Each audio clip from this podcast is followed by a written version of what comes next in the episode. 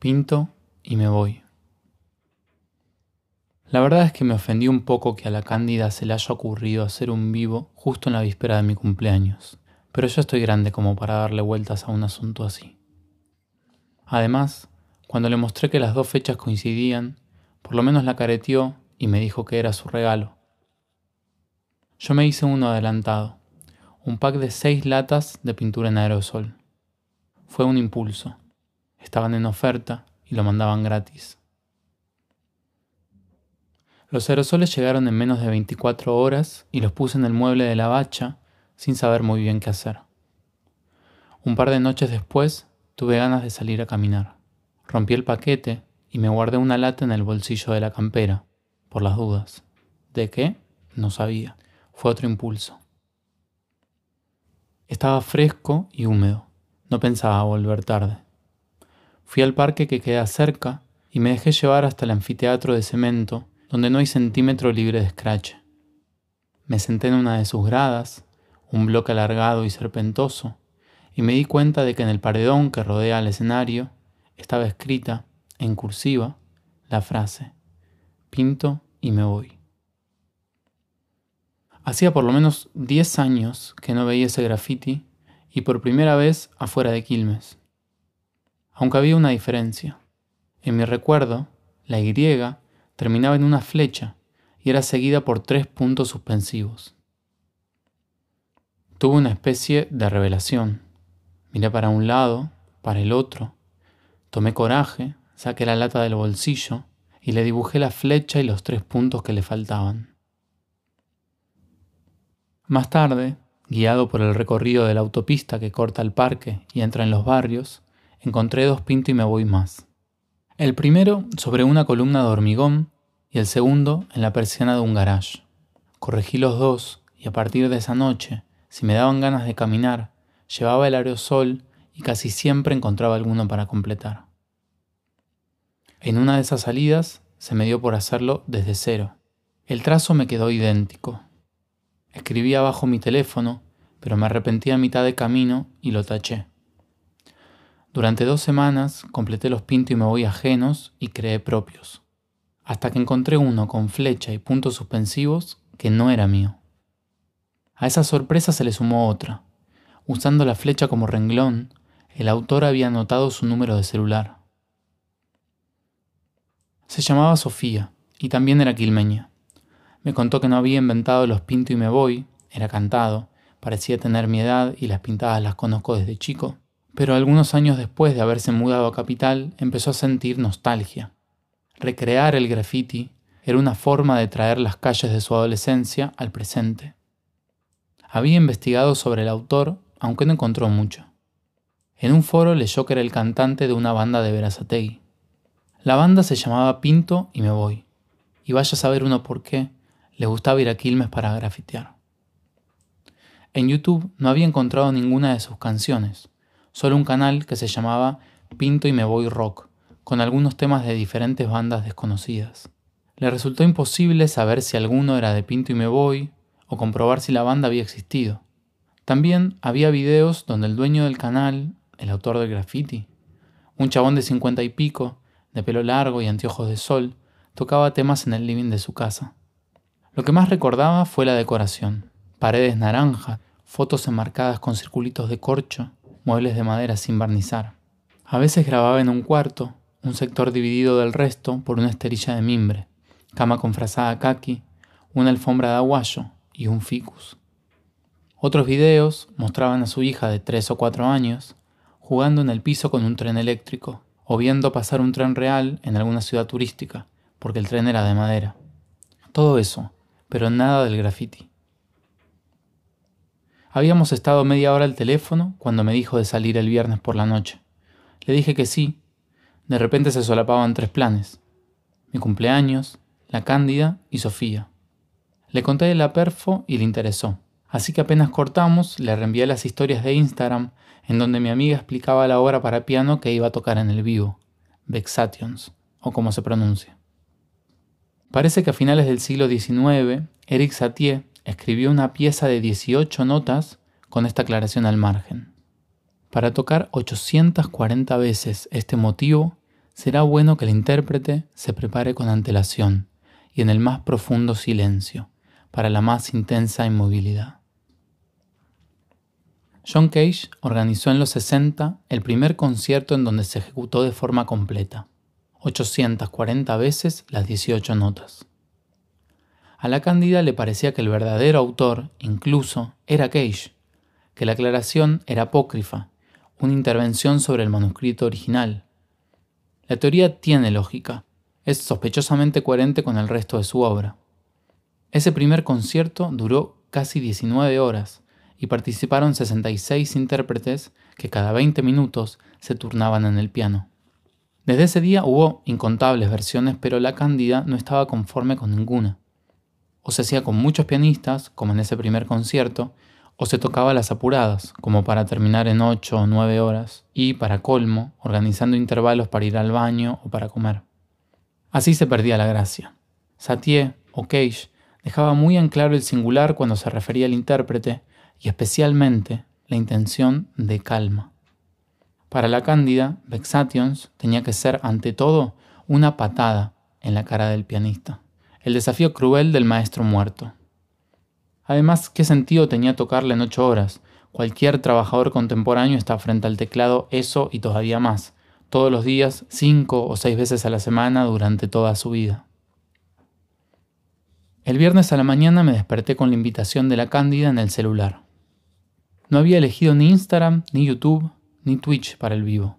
El link me redireccionó directo a CAN 4. Pensé que podía ser por eso de las propinas, el sonido de las recompensas como un estímulo. Me apuré a hacer una cuenta de PayPal y cargarle algo de plata. No quería quedar como alguien que no apoya los emprendimientos de sus amigas. Eran las ocho y cuarto de la mañana. La cámara de la Candy estaba en negro y éramos cinco esperando. No sé quiénes porque nadie se había logueado. Aparecían nombres como user 04567. Le reenvié el link a Sofía. Ese día iba a ser todo para la Cándida. Había decidido no escuchar la radio. Mientras esperaba que empiece, cociné avena para el desayuno. Estuvo lista 15 minutos después. La mezclé con rodajas de banana y miel y llevé el baúl a la mesa, donde había dejado la notebook. Ya éramos nueve. La cámara estaba encendida. Había una pelopincho bastante grande en el medio del living y adentro un teclado Casio, una silla y un par de mesas auxiliares. Una tenía tres jarras de agua y un vaso. La otra, una canasta con frutas y verduras ya peladas y cortadas. Cuando la cándida entró a cuadro, gatillé mi mensaje de aliento. Un emoji de corazón brillante, otro de un pianito y otro de una chica bailando. Salvo por un buzo, estaba desnuda.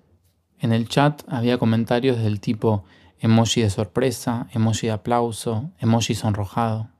Quise darle una propina, pero la función estaba deshabilitada. Ella no hizo preámbulos, ni una palabra.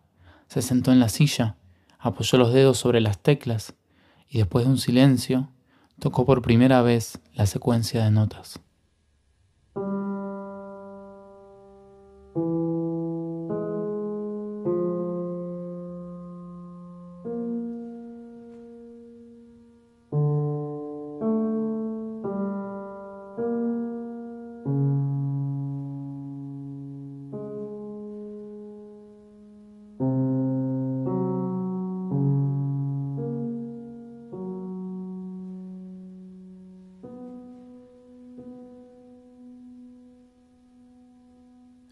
El sol que entraba por una ventana y también algunos focos ya encendidos. Supuse que era para no quedar oscuras cuando se hiciera de noche. Montones de partituras formaban un pilón sobre el casio. Tiraba una por una al piso después de cada secuencia. Calculé entonces que había 840 y que cuando la última tocase la lona de la pelopincho sería el final. ¿A qué hora? Ni idea. Tapé la notebook para concentrarme en la repetición mientras desayunaba.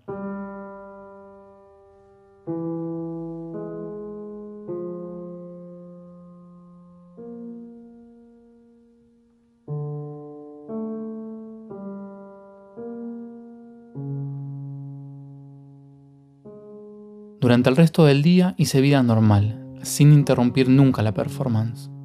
Puse el vivo en el celular y bajé a caminar. El recorrido lo marcaron los grafitis, empezando por la ochava de la esquina, pasando por el anfiteatro y terminando en el más lejano, uno que Sofía había dibujado sobre el cartel de una obra en construcción, dos barrios más al sur.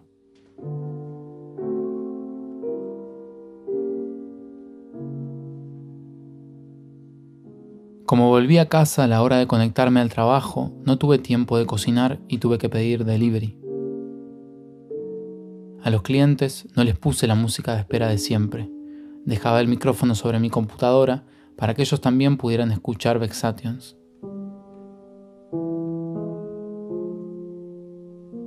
A las 2 de la tarde paré a almorzar sin darme cuenta de que uno había quedado en espera. Volví a los 35 minutos y el cliente todavía seguía en línea.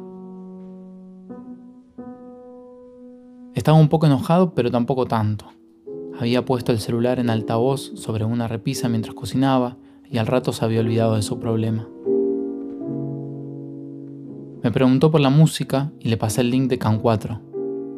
Cuando corté, vi que éramos 25 espectadores. Un nuevo usuario se había conectado.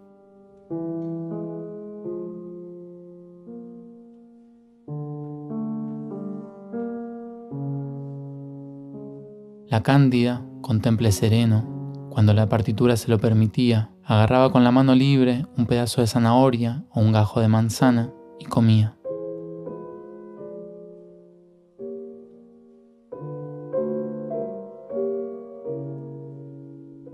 Más tarde, en una pausa entre llamadas, escuché por los parlantes un sonido de agua corriendo, parecido al de una fuente de Feng Shui. Expandí la pestaña del explorador.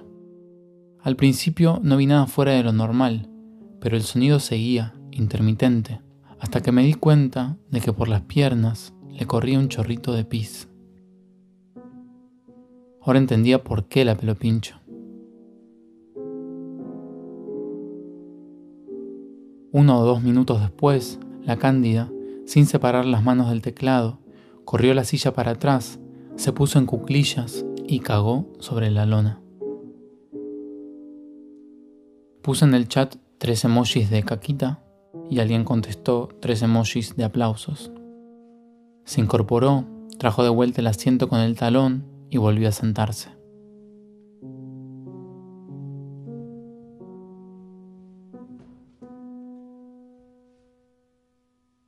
A las seis de la tarde el sol empezó a bajar y creció mi hastío.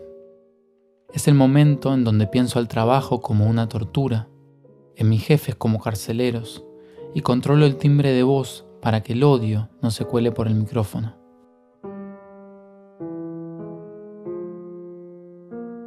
Me tomé 15 minutos para hacer un mate. Se notaba que la cándida estaba cansada, la espalda curva, la cabeza agacha, los ojos cerrados, los dedos golpeando las teclas con esfuerzo, un retorcido estado meditativo. Puse en el chat un emoji de dos personas meditando. Alguien contestó con otro emoji de una chica haciendo yoga. Sofía llegó puntual. Le pedí que me esperara en la entrada porque estaba con el último llamado. Un rato antes había pedido pizza en un lugar que tengo acá cerca. Se llama La Quilmeña. No es muy bueno, pero me había parecido un gesto gracioso. El portero eléctrico volvió a sonar con la voz del repartidor justo cuando me estaba desconectando de la red. Me puse los auriculares para no cortar Vexations y bajé. Ella estaba apoyada sobre la baranda de la rampa de acceso y también tenía los auriculares puestos. Era morocha con reflejos pelirrojos, un corte que no era rolinga, pero tenía un aire. Estaba vestida con un jean achupinado, oscuro, y un buzo Adidas azul. Tenía un delineado de ojos grueso y el pozo imborrable de un piercing adolescente al costado del labio inferior. El chico del delivery dijo, la quilmeña, y ella se asustó, pensando que la habían reconocido. Vexation siguió en el ascensor. Los típicos comentarios de qué frío, qué hambre que se hacen cuando se está incómodo, los gritábamos por el piano que sonaba en nuestros oídos.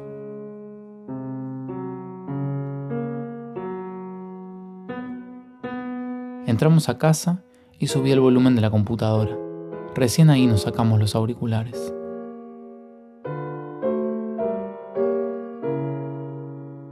Hablamos poco. Con la música en el aire es más fácil soportar los silencios. Sofía había traído un vino. A veces se quedaba con la nariz adentro de la copa, mirando la pantalla con aires hipnóticos. La pila de partituras había bajado, pero todavía quedaban bastantes. ¿Cuántas horas faltaban?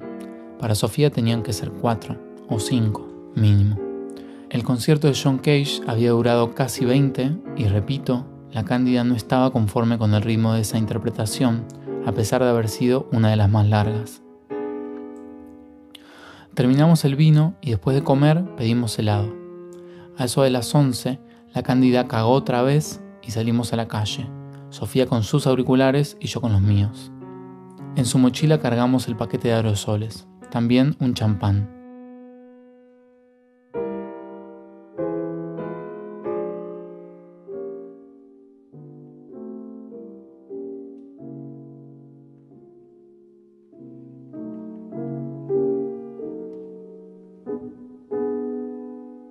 Ella pintaba sin flechas ni puntos suspensivos y yo hacía mi versión. La cursiva nos salía idéntica. A las 12 descorchamos y escribí en el chat del vivo un emoji de una torta de cumpleaños y un emoji de un regalo intercalados entre sí tres veces. Sofía, aunque estaba a mi lado, se sumó con unos emojis de fiesta. La cándida miró a cámara y juntó sus labios en forma de beso. Quiso sonreír, pero le salió torcido. Cuando volvió los ojos pesados sobre las teclas, retomamos.